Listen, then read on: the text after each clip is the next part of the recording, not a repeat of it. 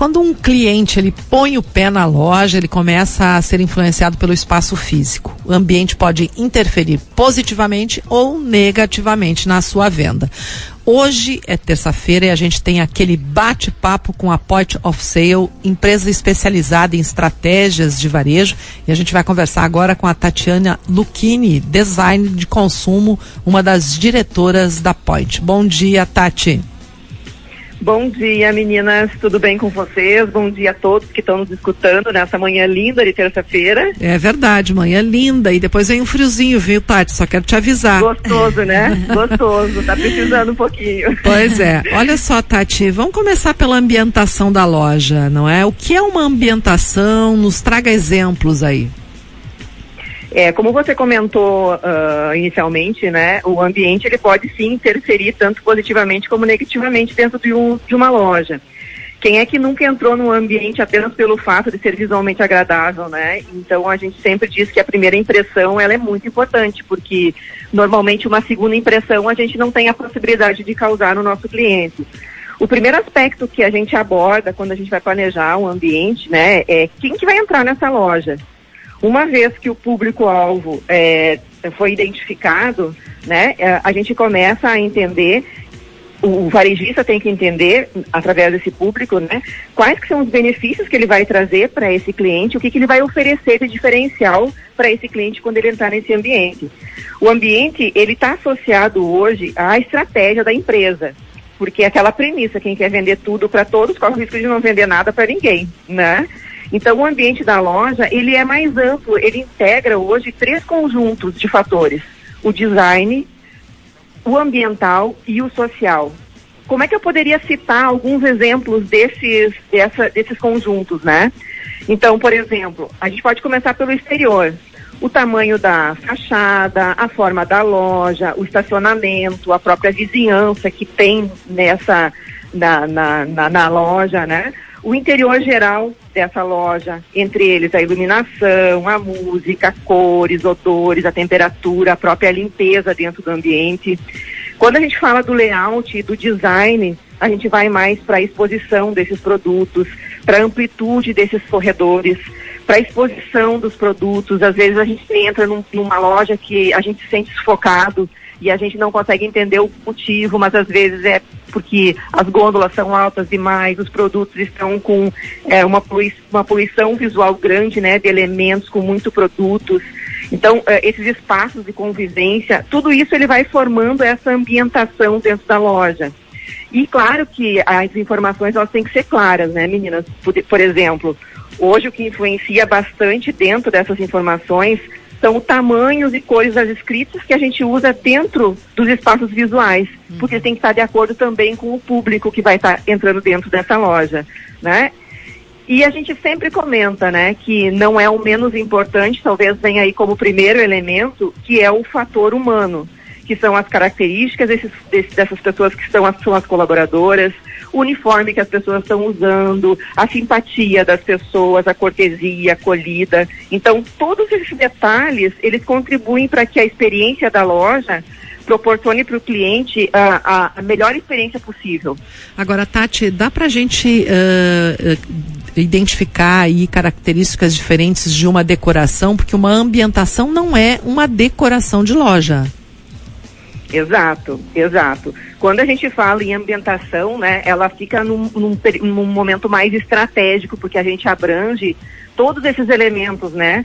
Tanto o design, como ambiental, como o social. E quando a gente pega especificamente só a decoração, a gente pega para esses elementos que vão ornar, que vão deixar mais bonito, mas não é só isso, né? A gente tem que prestar atenção em toda essa estratégia que abrange a ambientação. Agora, quais são os sentidos que devem ser trabalhados numa loja, Tati? Olha, quando a gente fala em experiência do cliente, né, uh, a gente sempre coloca que essa experiência é um dos fatores que pode decidir a compra ou não de um produto. E quando a gente fala de espaço físico, a gente está falando de sentidos.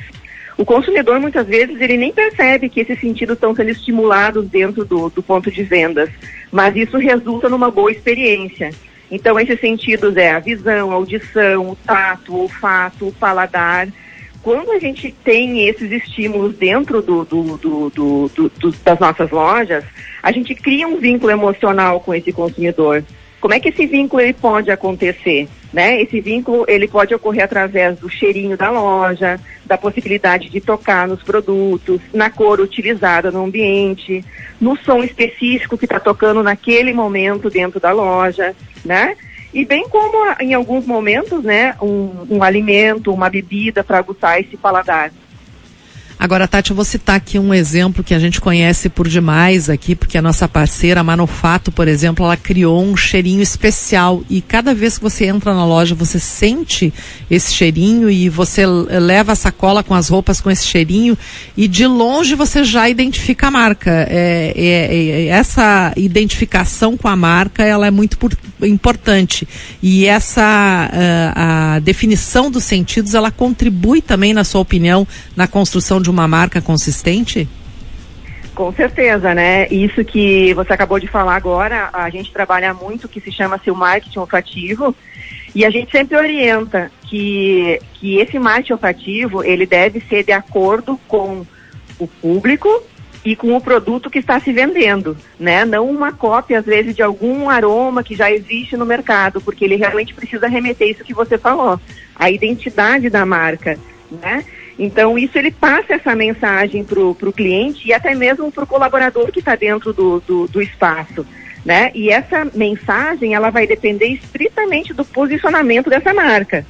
Né? Por exemplo, hoje a gente pode ter duas lojas, ambas podem vender o mesmo produto ou muito semelhante, mas cada ambiente deve ter né, uma abordagem diferente. Por isso que a gente fala que esse espaço físico é a manifestação da marca e ele deve mostrar a essência de cada uma. Agora, Tati, vamos voltar lá para o comecinho da nossa fala, que a gente disse, olha, isso pode influenciar positivamente ou negativamente. Depois de todas essas dicas que você nos trouxe aqui, a gente pode afirmar que há uma interferência positiva nas vendas, se houver uma ambientação adequada, se houver uma construção de marca consistente? Com certeza, desde que ela seja uma ambientação adequada, né? Ela pode sim gerar muito, trazer muitos benefícios, né? Tanto para o cliente que vai ter experiência, como para o lojista que vai conseguir ter uma rentabilidade boa em cima do seu produto, né? E esse assunto, eu acredito que ele deveria é, receber mais atenção, né? Do que como qualquer outro que tem dentro de uma gestão do negócio. Porque o motivo é muito simples, né? Essa ambientação, ela influencia diretamente nesse comportamento do consumidor. Então, ele pode estimular ele pode inibir, afastar ou aproximar esse cliente. Hoje, quando a gente projeta esse ambiente de loja, né, uma da, da, da, das formas é a gente realmente se diferenciar da concorrência.